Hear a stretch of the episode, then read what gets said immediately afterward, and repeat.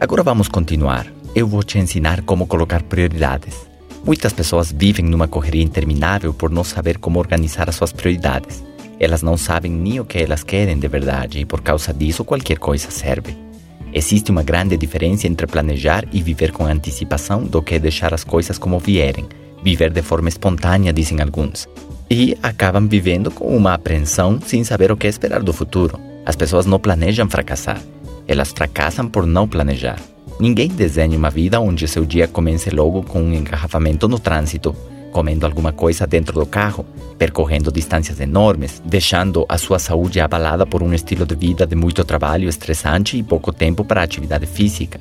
Ninguém planeja chegar em casa tão esgotado que não tem tempo para a esposa ou para os filhos, abrir uma cerveja, deitar no sofá e tentar fugir da sua realidade com alguma novela ou algum programa do tipo reality show.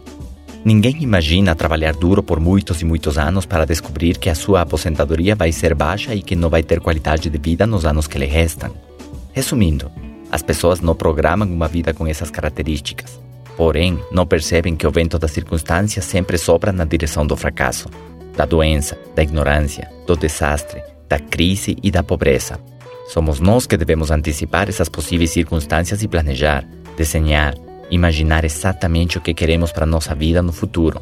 Seria mais ou menos como aquele filme De Volta para o Futuro, aonde o protagonista consegue viajar no tempo, só que ele vai para o passado, tentando consertar o seu presente, ou futuro nesse caso.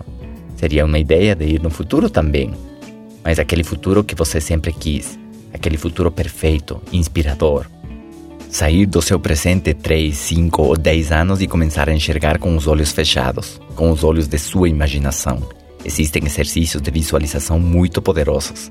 Já dissemos que a mente é capaz de conquistar tudo aquilo que pode imaginar, mas é muito difícil focar em alguma coisa que você não é capaz de ver. O ser humano tem essa capacidade de criar a partir de uma ideia, que se torna uma visão.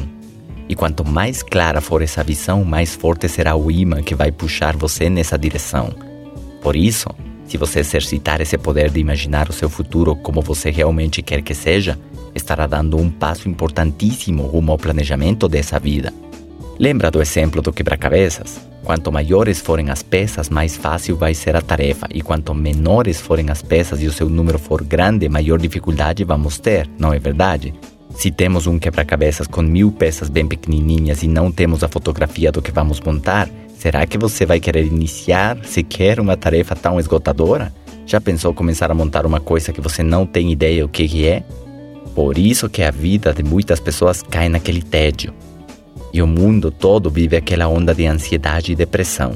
Não saber o seu verdadeiro propósito nem entender qual é o motivo de você acordar cedo todos os dias pode ser uma experiência realmente assustadora.